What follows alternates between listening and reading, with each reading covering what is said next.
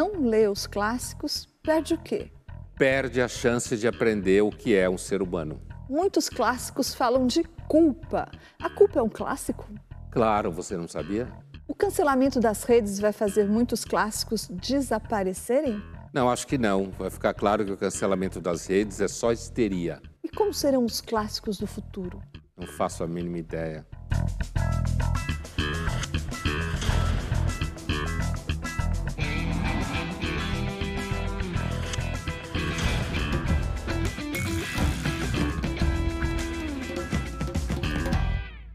Estamos iniciando mais uma edição do Linhas Cruzadas, hoje para discutir os clássicos. Por que lê-los?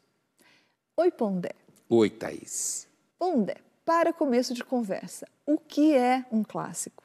Ah, digamos assim, a definição mais res do chão, do ponto de vista histórico, é a palavra do latim clássicos, que significa alguma coisa de primeira classe como a gente fala, coisa de primeira ordem, uma pessoa de primeira ordem. Então, você pode, inclusive, podia, inclusive, uh, usar a expressão para se referir a alguém que fosse um clássicos, né? Agora, o uso que a gente faz da expressão clássico hoje na literatura, na arte em geral, né, assim, é uma expressão que na realidade ela ganhou circulação a partir do século XIX, quando, ah, ah, principalmente os alemães, começaram a aplicar a expressão clássico para o período da Grécia Antiga entre o século IV e V, Cristo, claro. Porque foi o período do apogeu de Atenas além do período da democracia ateniense, é o período do nascimento, pelo menos até onde a gente sabe, do grande teatro trágico grego. É o período do nascimento da filosofia grega. Né? E isso tudo junto com discussões políticas, legisladores, certo? Então, a, a, a, a partir do século XIX, se começou a usar essa expressão de clássico para se referir a esse período grego em que você, te, você teve o florescimento de um conjunto cultural na antiguidade, pelo menos do lado ocidental, que não se conhecia com tamanha força e forma. Onde em Mimesis, que é um clássico no estudo da literatura, o escritor Erich Auerbach, alemão, ele elegeu a Bíblia e as tragédias gregas como os grandes clássicos do Ocidente. O que, que a Bíblia e as tragédias gregas têm em comum e por que, que eles são clássicos, os grandes clássicos do Ocidente? Primeiro, porque são as fontes mais antigas que a gente tem de texto no Ocidente. Né? E, ao mesmo tempo, são duas tradições distintas e que tanto o conteúdo estão nas duas tradições, em termos temáticos, quanto à a, a construção dos personagens, os enredos, os dramas de todos os tipos, guerra, amor, morte, relação com os deuses, política, ah, esses todos esses temas eles vão se reproduzindo na literatura posterior, né? E você encontra ecos. Podemos nós inventar leis ou as leis devem vir do passado e dos antigos? Isso é uma questão que você hoje discute quando alguém está lá debatendo se a gente deveria ter direito a suicídio assistido, por exemplo, né? ou mesmo aborto, né? eutanásia né? Uh, manipulação gênica, percebe? Quer dizer, é isso da tradição grega. Por outro lado, a literatura hebraica ele, ela tem uma característica que é os personagens, os chamados heróis da Bíblia hebraica, que os cristãos chamam de Velho Testamento, que são aqueles que têm vínculo direto com Deus, né? A relação com o personagem Deus é uma relação que envelhece as pessoas, amadurece. Deus faz os seus escolhidos, na Bíblia hebraica, sofrerem. Né? Ele dá missão aos seus escolhidos terríveis. E isso vai fazendo com que eles amadureçam. Então aparece claramente na Bíblia hebraica a ideia de que o processo do sofrimento é um processo que vai levando você a ficar mais sábio, mais profundo como personagem. Mas então quer dizer que o elemento comum entre as tragédias gregas e a Bíblia seria o amadurecimento pelo sofrimento? De um lado, você tem o tema da tragédia. Qual é o tema da tragédia? O tema da tragédia é, afinal de contas, existem deuses para os quais nós oramos? Ou seriam eles seres imaginários? E quem rege as coisas é a mais cega contingência. Ou seja, a tragédia está o tempo inteiro se indagando acerca de um sentido maior da liberdade humana, de se nós somos abandonados, se o que rege as coisas são a pura contingência. No mundo hebraico, que também é um mundo antigo, você está diante o tempo inteiro de um Deus que é absolutamente poderoso, com quem você tem que se haver com ele o tempo inteiro, e, portanto, muitas vezes isso é vivido como você à mercê da contingência.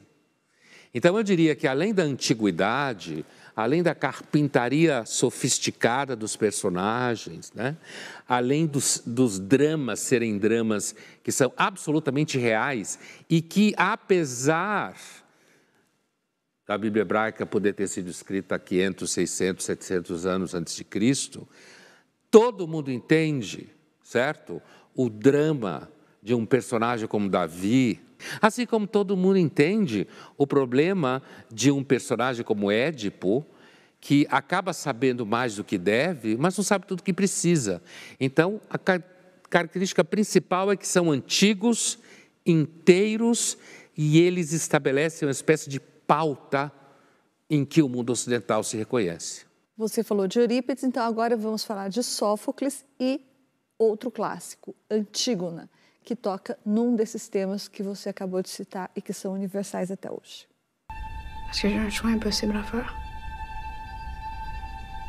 Quel choix?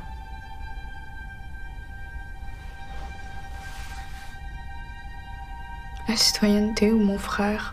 Hmm. La vie civile ou la famille.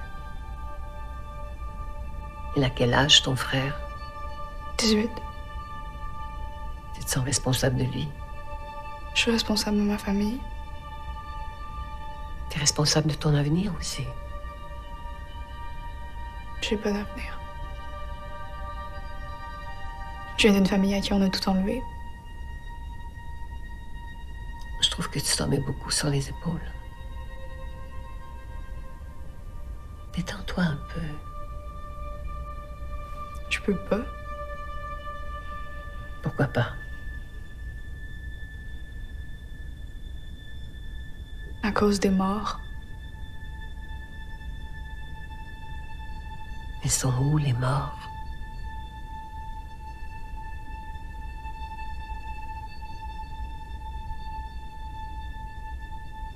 Ils sont là. Comme nous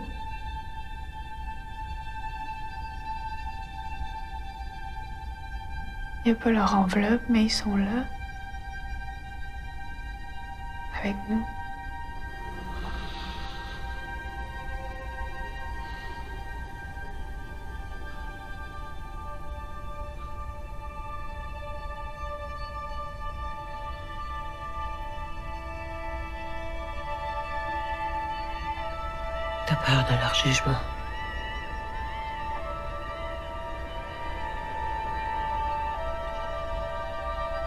Plus que de celui des vivants. Ela teme mais o julgamento dos mortos do que dos vivos, né? Porque com os vivos, pelo menos, você tem a chance de argumentar. Com os mortos, você não tem. O problema aqui de Antígona, quando ela fala que ela teme mais o julgamento dos mortos do que dos vivos, é porque ela está se referindo ao fato de que a lei religiosa tradicional dizia que ela devia fazer honras e enterrar o seu irmão. O tio inventou uma lei que o irmão não merecia. Então ela está sendo ah, dilacerada entre o respeito à tradição e à religião e, por, por outro lado, o respeito à lei que o tio dela inventou. E no centro disso, ela tem a consciência de, sendo ela fruto do útero incestuoso, ela não tem futuro. Por quê? Porque a família dela toda devia morrer. Toda ela devia desaparecer para limpar a maldição do incesto. Daí, então a gente começou dizendo que clássico é algo que toca um tema universal e que perdura até hoje. Então, qual é a questão, ou quais são as questões em Antígona que nos liga a ela até hoje, a essa peça até hoje? Primeiro fato de que quando a gente vê uma montagem de uma tragédia grega como Antígona bem feita, normalmente as pessoas choram, como Aristóteles falava que se chorava lá em Atenas porque você percebe que aqueles personagens estão falando coisas que você experimenta. No caso da Antígona, é uma peça clássica sobre miasma. Miasma é o conceito grego que significa uma família que tem uma maldição que atravessa gerações e você não consegue se libertar dessa tradição familiar. Toda família tem miasma. Todo mundo tem problemas familiares do qual você não se você não se livra, apesar das mentiras que contam hoje em dia. Isso no plano do que a gente chamaria psicológico. No plano social, aquilo que eu falava, o problema de Antígona no plano socio-histórico, político é podemos inventar leis novas, portanto, Policines não será enterrado e não receberá honras fúnebres ou devemos respeitar a lei da tradição? Não, ele tem que ser enterrado e receber honras fúnebres, senão ele nos julgará. Os deuses nos julgarão, ele virará um demônio. Portanto, podemos inventar leis novas, Podemos inventar que daqui a 100 anos a reprodução humana via sexo será fora da lei porque expõe as crianças ao risco do acaso? Ou devemos sempre viver de acordo com a tradição e o modo como todo mundo sempre viveu? Linhas Cruzadas volta já já e no próximo bloco nós vamos falar sobre o que se ganha lendo um clássico.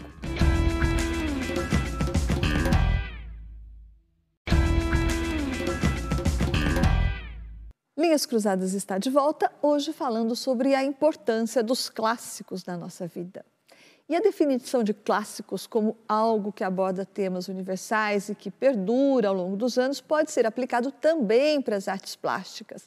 Então, nós perguntamos ao crítico de arte Rodrigo Naves que artista contemporâneo sobreviverá e será um clássico daqui a 200 anos. Vamos ouvir o que ele disse. A importância estética da pintura do Volpe nasce de uma síntese muito difícil de ser obtida entre certas tendências construtivas, uma simplicidade formal, coisas desse tipo, e uma sutileza, um lirismo mais ligado, digamos, à tradição, os afrescos, as cores leves, é, enfim, a não intensidade das cores, como as Matisse. Isso só crescerá, essa novidade, essa originalidade, só tende a crescer com o tempo. Então, entendo a explicação dele. Eu, pessoalmente, não sou um apreciador do Volpe, né? Ah, entendo que é como é típico, aliás, na arte figurativa desde que se iniciou o rompimento das formas. Né? Alguns indicam Picasso como sendo um grande iniciador desse processo. A minha sensação é de que a arte cada vez mais se transformou em alguma coisa que você tem que explicar o porquê ela é arte. E ao mesmo tempo você precisa de uma noção histórica da própria arte enquanto eventos que foram acontecendo e pessoas são esses eventos e escolas, para que você consiga entender por que, que aquilo é tão importante assim. Né? Então, a explicação dele se enquadra claramente nisso, numa análise das cores, do tipo de pintura, a forma lírica, a questão conceitual, né? Mas a minha impressão, na verdade, e eu estou longe de ser um especialista em história da arte, mas a minha sensação é de que talvez a arte contemporânea não deixe nenhum clássico para daqui 200 anos. Voltando à literatura, Pondé. O Ítalo Calvino, escritor italiano que escreveu Por que ler os clássicos, que aliás a gente roubou esse título para o nosso programa, ele disse que entre os atributos que os clássicos devem ter, existem, por exemplo, de ele ser capaz de iluminar uma determinada época da história, ele ser capaz de nunca terminar de dizer o que ele tem para dizer e, portanto, ele é capaz também de nos acompanhar por toda a vida, porque cada hora ele diz algo diferente para quem relê um clássico. Então, duas perguntas. Você concorda com essa que essa essa avaliação, esses critérios do Calvino continuam válidos? E depois, você acha que esses critérios continuarão válidos para sempre, como os clássicos continuarão clássicos para sempre? A primeira pergunta é mais fácil. Quer dizer, eu acho que as definições, quer dizer, as características que o, o Ítalo Calvino descreve no livro dele, na introdução do livro dele, porque ele é dos clássicos, são 14, né? É, é, essa ideia de que o clássico ilumina a própria época, então ele é um documento histórico, sem dúvida nenhuma, devido à riqueza de detalhes, devido à riqueza da trama que envolve camadas sociais, tensões políticas, tensões subjetivas. Então, você lê, por exemplo, Guerra e Paz do Tolstói, é, que se passa no período das guerras napoleônicas, você tem um documento histórico da aristocracia russa do começo do século XIX. Né? Agora, a, a outra car característica que você se referiu, uh, de um clássico nunca acabar de ter, nunca acabar de dizer o que tem para dizer, é justamente o fato dele tocar em notas que são notas que se repetem na experiência humana. E que você, ao mudar a época em que você lê, você é capaz de perceber coisas que não eram capaz de perceber antes. Porque você viveu mais, então seu repertório de experiências, né? Um exemplo muito comum é alguém que lê Metamorfose do Kafka, a história que o, o Gregor Samsa vira uma barata, né? É, se você é um moleque de 17 anos, pode parecer uma história muito louca do moleque que virou barato. Se você é uma pessoa que está com 45 anos, tem um chefe que pisa na sua cabeça, tem um monte de boleto para pagar e tem a impressão que sua vida não irá para lugar nenhum, você entende por que, que o Samsa, o personagem de Metamorfose, logo que percebe que virou um inseto, uma barata, como é comum se dizer, a primeira coisa que ele pensa é o seguinte: vou perder o bonde, vou perder o emprego. Ou seja, você percebe que, na realidade, o Metamorfose do Kafka é uma grande metáfora sobre o processo de transformação dos seres humanos em coisa, dentro de uma sociedade pautada pela lógica funcional e produtiva, que é a, é a sociedade industrial moderna. Então, você tem uma mudança de época. E, portanto, à medida que o tempo vai passando, parece que o clássico nunca acaba de dizer o que ele tem para dizer. E nesse sentido, quer dizer, se você pergunta a, a segunda parte, se eu acho que os clássicos uh, de hoje continuarão a ser clássicos e se eles iluminarão o futuro, é muito difícil falar, né? É muito difícil falar porque para um clássico permanecer um clássico é, não significa que tem uma aura mágica, significa que a cultura que vem depois dele se reconhece nele, cria a partir dele, relê, interpreta a sua vida em vários níveis a partir desse conjunto de textos. Portanto, se reconhece nele. Não dá para dizer que os clássicos de hoje serão os clássicos de amanhã, porque a gente simplesmente não sabe se a gente não vai estabelecer rupturas tão monstruosas que na realidade nem exista mais, nem se publique. Por exemplo, no Brasil quase não se publica Nelson Rodrigues, por, porque alguns idiotas consideram ele machista. Que autor contemporâneo será um clássico daqui a 200 anos? Vamos ver o que Carlos Graeb, crítico literário, respondeu. Que autor contemporâneo vai ser um clássico daqui a 200 anos? Bom, na minha opinião, o alemão W.G. Sebald. E por quê? Primeiro, porque tudo que a literatura quis fazer nas últimas décadas está maravilhosamente bem realizado nos livros dele, como, por exemplo, a ligação entre ensaísmo e ficção. Em segundo lugar, porque os temas do Sebald são o tempo e a história. Por isso, as narrativas dele estão sempre se deslocando entre o passado e o presente por meio das associações mais inesperadas que você possa imaginar. O Sebald, inclusive, criou um truque de mestre, que foi pontuar cada coisa que ele escreveu por fotos antigas e meio enigmáticas. Então, acredite, ler o Sebald é uma experiência única. Então, acho que ele, o Gaeb, ele dá uma, ele faz aposta num clássico extremamente erudito, né? Como ele mesmo explica, né? Essa essa possibilidade de você misturar formas, como até o novo jornalismo quis fazer, misturar fatos com ensaística. Fotos com texto. Né? Fotos com texto, então, que é uma herança, não deixa de ser uma herança de vanguardas modernas, né? E, portanto, criar todo um universo de conteúdos que iluminam a época a partir de uma evolução da forma, é possível que venha a ser mesmo um clássico, mas eu entendo que um clássico que terá que ser ancorado no entendimento sofisticado do porquê ele é um clássico. Entende? E não simplesmente porque vai continuar a ser lido, lido, lido, lido, lido. Vai ter que ser explicado. Entende? Quando você vê uma quando você vê um Otelo do Shakespeare, é muito claro o drama do ciúme, da inveja. Vamos agora à nossa caixa de perguntas. Pondé, o Fetruri Parente te pergunta: os clássicos são a prova de que o mundo se transforma menos do que dizem as aparências? De certa forma, sim. Mas vale a pena apontar de que essa insistência em achar que o mundo se transforma é uma insistência tipicamente moderna, que eu acho, em alguma medida, um mito. É claro que o mundo mudou tecnologicamente, formas materiais sociais alteram experiências cotidianas e de vida, não há dúvida.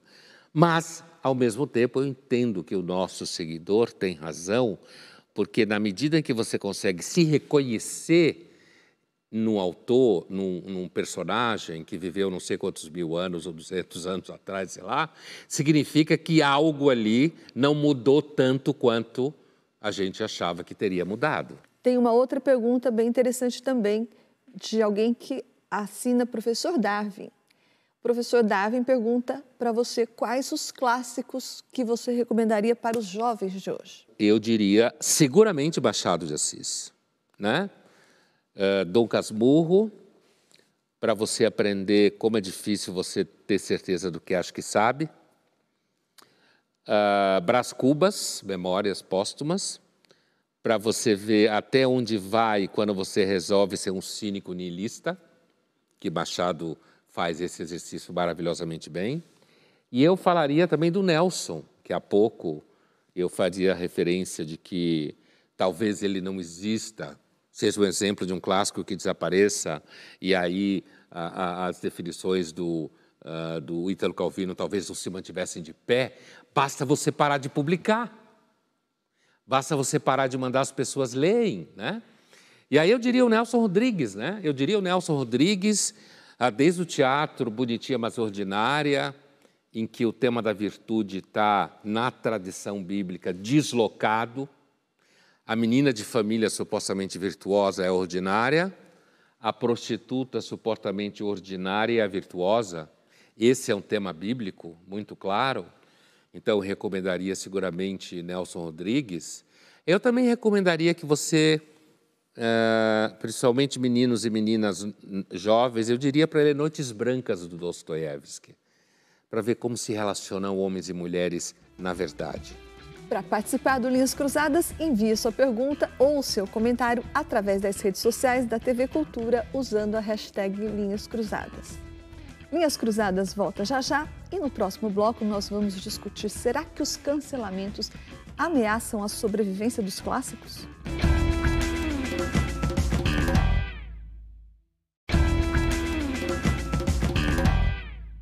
Estamos de volta com Linhas Cruzadas, hoje falando sobre por que ler os clássicos. Que autor contemporâneo será um clássico daqui a 200 anos? Vamos ver o que disse o escritor e professor da FUB, Michael Tenfen. Thaís Pondé, a literatura pode e deve ser produzida em períodos de censura como o nosso, mas nenhum escritor obediente à censura vai produzir qualquer coisa que preste. É engraçado observar como escritores talentosos estão se detonando ao seguirem essas modinhas do neomoralismo e do politicamente correto. Agendas do bem e do mal, sinalizações infantis de virtude e principalmente o medo do cancelamento produzem sempre uma literatura desonesta, superficial, oportunista, incapaz de ousar. Pois o que está acontecendo no nosso tempo quase todo mundo está escrevendo em obediência a essa censura que aí está. É por causa disso, meus amigos, que do princípio do século XXI, eu acho que no futuro vai sobrar é nada. Eu concordo com ele. Né? Aliás, eu já tinha falado aqui que eu achava que não ia sobrar nada, né? porque é, hoje é tudo tão infantil, pasteurizado. E ele fala uma coisa Interessante que em épocas de censura, aqueles que respeitam a censura não sobrevivem. Né? Então, como hoje a gente vive numa época, é, é muito interessante porque se fala muito de censura, né? Assim, e se identifica, por exemplo, Bolsonaro, censura, mas existem formas muito mais sofisticadas de censura do que de gente grossa feito o Bolsonaro. E essas formas são, na realidade, as mais poderosas, aquelas que são exercidas na sala de aula, na faculdade, nas redações, nos tribunais de júri, certo? Então, quando ele diz que é difícil a gente imaginar que sobre alguma coisa como clássico, eu concordo inteiramente com ele. Assim, se não destruírem Philip Roth, por exemplo, né? uh, já tentam destruí-lo, dizendo que ele tem a masculinidade tóxica, ou se não destruírem, por exemplo, Michel Houellebecq, porque é muito niilista, talvez são dois autores que, dentro desse cenário, o Houellebecq ainda vivo, o Roth já morto, mantiveram uma certa decência. Mas o Philip Ross escreveu a maior parte da sua obra antes dessa censura. Né? O Lebec não, escreve durante a censura, mas da França, que é um país infinitamente mais são do que os Estados Unidos, que é um país de maluco e picareta. Né? O Philip Roth não pegou a onda dos cancelamentos, Sim. mas ele teve a biografia dele cancelada. A gente lembrou exatamente, disso e falou é, disso. É, exatamente.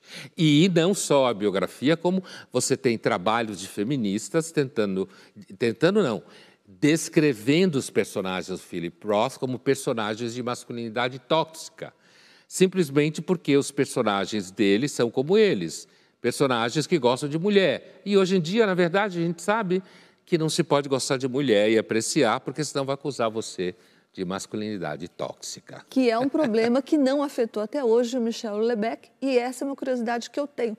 Por que será que ele desenvolveu essa espécie de inimputabilidade? Será que o radicalismo dele, nesse sentido, fez com que ele ficasse acima desses riscos de cancelamento? Ele é tipo uma pessoa que inimputável, justamente? O fato dele vender muito o Ulebeck faz com que muitos jornalistas e intelectuais uh, da França olhem para ele como uma figura importante, porque ele é lido, ele é lido inclusive por muita gente que você pode chamar de inteligente. Você tem seminários sobre o Ulebeck. Por exemplo, em 17, saiu o livro um pouco depois, teve um seminário na França dedicado à seguinte discussão: a miséria do homem sem Deus na obra de Michel Houellebecq. Porque existe essa questão, que é um tema clássico na filosofia francesa, a miséria de Deus, a miséria do homem sem Deus. Né? Então, a, apesar de muita gente detestar o Houellebecq, a obra dele tem, uma, tem densidade, tem uma característica de documentação, de documento histórico, e ele toca num tema que faz com que os europeus sofram muito, os americanos também poderiam, se fossem capazes, que é o niilismo que atravessa a experiência contemporânea e, assim, indubitavelmente uma época niilista. Perguntamos ao influenciador digital Monark qual é o clássico preferido dele. Vamos ver o que ele respondeu. Eu acredito que a Bíblia é um clássico, muito, pelo, muito porque ela impactou toda uma geração, múltiplas gerações de seres humanos, e o conteúdo lá escrito ajudou a gente ter uma coesão social melhor, uh, a desenvolver certos tipos de direitos, uh, a desenvolver certos tipos de princípios que eu acho que são muito importantes e muito impactantes na sociedade culturalmente falando. E por isso eu atribuo ele a, um, a ser um grande clássico, né? É a Bíblia. Eu acho que os grandes clássicos são produções que da humanidade que impactam a humanidade de uma forma ímpar e que se mantém impactando através das gerações. Acho que é o conceito de clássico que eu tenho na minha cabeça, não é necessariamente o conceito de verdade, não sei se é, né? Mas quando eu penso num grande clássico, eu penso nesse tipo de produto, algo que alterou a sociedade de uma forma muito impactante e que vai ser estudado por um, um por um tempo.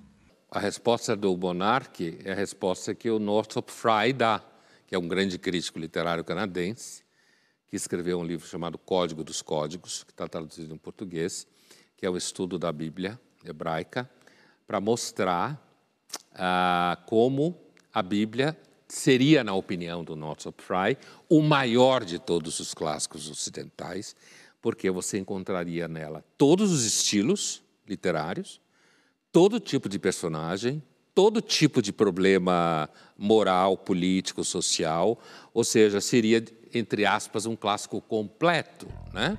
Agora nós vamos para o nosso jogo rápido. Pondé, qual que é o seu clássico favorito? Eu tenho muitos autores clássicos que, sem dúvida nenhuma, eu prezo, mas eu diria indiscutivelmente Dostoiévski. E o seu, Japa? Eu vou fazer igual, vou ficar dos russos também, como você. Você falou Dostoiévski e eu falo Gogol. Ah, grande, grande. Almas mortas, grande. E Pondé, você acha que um clássico pode morrer de morte natural ou só de morte matada? sou assassinado, por exemplo, por um cancelamento? Se a gente imaginasse uma sociedade em que o comunismo se tornasse uma cultura milenar, o ateísmo comunista, talvez a Bíblia parasse de suscitar interesse da população, por exemplo. Né? Ainda que aí haveria uma certa morte matada indireta por causa do ateísmo obrigatório. Agora, a morte matada ah, como no caso do que estão fazendo com Nelson Rodrigues aqui, o apagamento que estão fazendo com ele, as bobagens que um monte de gente da crítica literária fica chamando ele de machista, sexista. Todas essas palavras que, quando você ouve alguém usar, você sabe que a pessoa não tem repertório, não sabe o que discutir. Então pode acontecer. Se você pegar, por exemplo, o caso do Nelson Rodrigues, em que ele pare de ser publicado, pare de ser montado, pare de ser discutido em sala de aula, é evidente que os jovens vão passar a não saber quem é Nelson Rodrigues. Thaís, você acha que os clássicos correm risco de desaparecer do mapa por conta dos cancelamentos e apagamentos? Eu concordo com você sobre o maior risco do apagamento, porque o cancelamento muitas vezes acaba chamando a atenção para um autor, como foi no caso do da, da, tentativa de cancelamento da biografia do Philip Roth, como foi o caso do Bezerra da Silva. Alguns nomes, como Bezerra da Silva, quase esquecidos, acabaram retornando por causa da tentativa de cancelamento. Já o apagamento, sim, ele ameaça muito mais um autor, como é o caso do Nelson Rodrigues que você está dizendo, que você lembrou, que faz tempo que não é montado, inclusive, porque as pessoas não têm coragem de montar Nelson Rodrigues. Mas eu acho que se isso acontecer, Pondé, se esses cancelamentos matarem, por exemplo, autores como Nelson Rodrigues, vai ser uma pena para quem deixar de ler Nelson Rodrigues, né? Porque, inclusive, vai deixar de se divertir muito. E vai deixar de aprender como é que funciona, na verdade, o desejo humano, né? Esse mesmo que os idiotas de hoje querem pôr numa caixinha. Linhas Cruzadas volta já já e no próximo bloco, quem vai responder a pergunta por que ler os clássicos é um dos maiores filósofos do século XIX, Friedrich Nietzsche.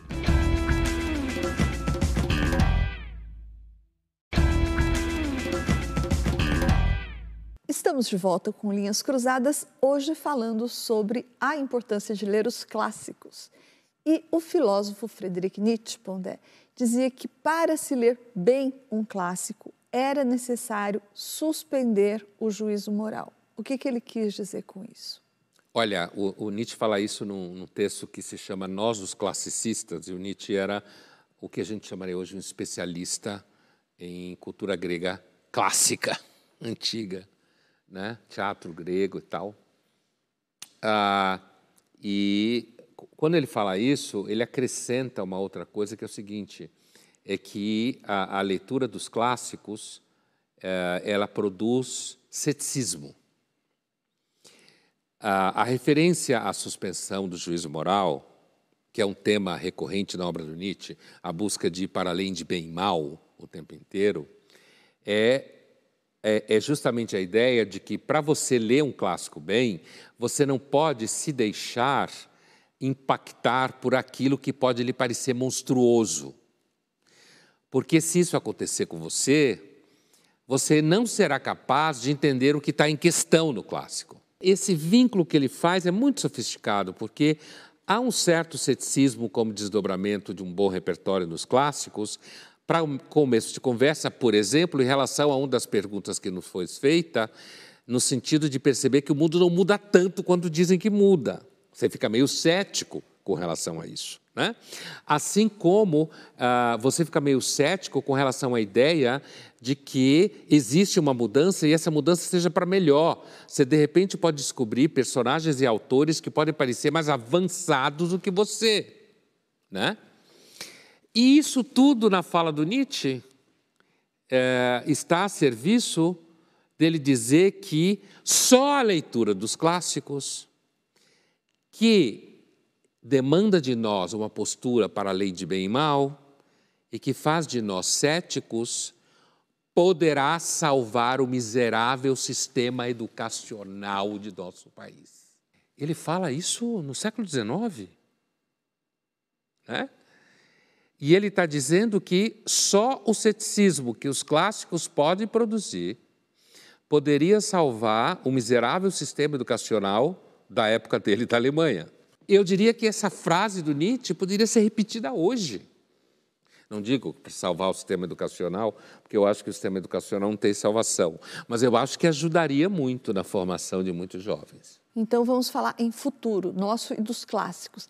Se, por exemplo, a produção cultural, ou pelo menos o grosso da produção cultural, se deslocar para o Oriente, hoje ela está no Ocidente, se ela se desloca para o Oriente, puxada pela China ou pela Coreia do Sul, por exemplo, como é que vão ficar os clássicos? Serão os clássicos no futuro chineses, coreanos?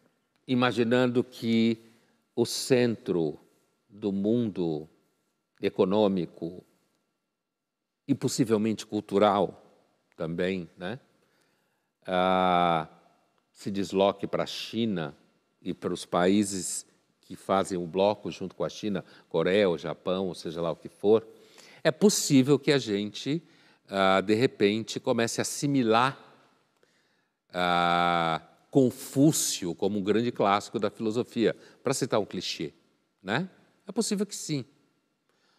Mas Uh, ao mesmo tempo, é, eu não sei se dá para fazer uma, uma linha reta entre centro econômico e centro cultural, ou mesmo centro de produção de um conjunto sólido de repertório literário, por exemplo. Eu vou dar um exemplo. Por exemplo, os Estados Unidos continua sendo o centro econômico do mundo. E a produção cultural americana hoje é um lixo. Portanto, o centro econômico não produz. Por outro lado, a Rússia sempre foi um país tecnicamente atrasado no tempo, nunca foi o centro cultural e econômico de lugar nenhum, nunca apresentou um avanço tido como cultural, e a Rússia produziu um conjunto de autores no século XIX que é, sem dúvida, imbatível. Então, Pondé, vamos falar de cinema. A gente perguntou ao cineasta e professor de roteiro da USP, Roberto Moreira, que diretor será um clássico daqui a 200 anos. Um clássico é definido pela crítica. O Arthur Danto, um filósofo americano, diz: arte é aquilo que eu digo que é arte. E de fato, gente, é, ao longo da história da arte, a gente vê que é uma convenção. O gosto é uma escolha social. No caso, por exemplo, do cinema, nos anos 50, levantamentos da Siren Sound, uma revista britânica, sempre apontavam que o melhor filme da história era Cidadão Kane. Então, se vocês me perguntam daqui a 200 anos o que vai ser um clássico, é um chute desproporcional. O que eu acho, seria a minha aposta, é que o cineasta que vai cada vez mais se impor como é, clássico é o Yasujiro Ozu, um cineasta japonês que tem uma obra muito grande, mas que conquistou um equilíbrio de narrativa, estilo e sofisticação é, poética e ao mesmo tempo intensidade humana que é muito difícil de alcançar. Interessante porque a fala dele segue um pouco a sua ideia de que, de repente, pelo menos na aposta dele, o clássico do cinema vai virar do Oriente. Né? E outra coisa muito interessante no que ele fala é quando ele diz que o que determina um clássico é a crítica. Essa é uma discussão infernal. Né?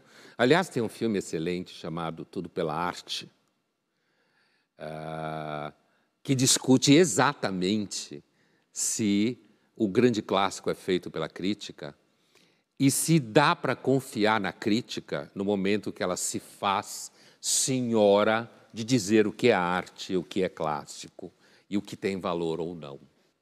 Então eu concordo com ele. Eu acho que em grande medida o clássico é produzido pela crítica, mas eu acho que isso acontece principalmente no território do cinema, que a discussão é extremamente técnica, certo? E, e, na, e no âmbito da, da obra de arte, da obra figurativa, artes plásticas, onde também a concepção de qualidade ficou cada vez mais dependente da narrativa crítica.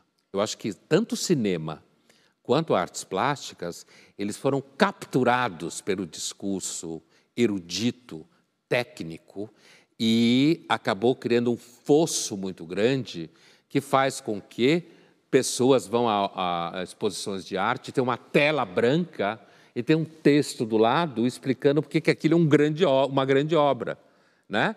Você não precisa disso em literatura. Literatura você basta ter sorte, pegar um bom livro, alguém que indique um livro para você, e você passe o final de semana lendo ele sem conseguir parar. Então vamos ver agora um filme do diretor Yasushiro Ozu, que o cineasta e professor Roberto Moreira apontou como um clássico. O filme se chama Era uma vez em Tóquio. でもよかった今日までお姉さんにいていただいて 兄さんも姉さんももう少し追ってくれてもよかったと思うわ。でも皆さんお忙しいのよ。でも随分買ってよ。言いたいことだけ言ってさっさと帰ってしまうんですものそりゃしょうがないのよ。お仕事があるんだから。だったらお姉さんでもあるじゃありませんか。自分勝手なんよ。でもね京子さん。うん。お母さんが亡くなるとすぐお形見欲しいなんて。私お母さんの気持ち考えた。らとても悲しかったわ。他人同士でもっと温かいわ。親子ってそんなもんじゃないと思う。だけどね京子さん。私もあなたぐらいの時にはそう思ってたのよ。でも子供って大きくなるとだんだん親から離れていくもんじゃないかしら。お姉様ぐらいになるともうお父様やお母様とは別のお姉様だけの生活っていうものがあるのよ。お姉様だって決して悪気であんなことなすったんじゃないと思うの。誰だってみんな自分の生活が一番大事になってくるのよ。そうかしら。でも私そんなふうになりたくない。それじゃ親子なんて随分つまらない。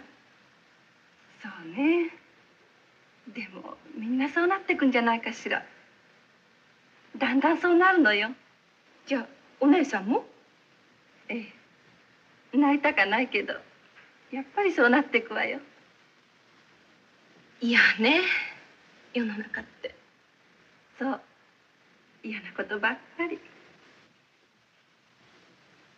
Bom, primeiro é interessante esse cineasta que foi apontado pelo professor da USP, porque é um tipo de cinema que ainda é muito estranho para nós. Né? Para nós, eu digo que está do lado de cá do mundo, acostumado com o cinema americano, brasileiro, argentino, europeu.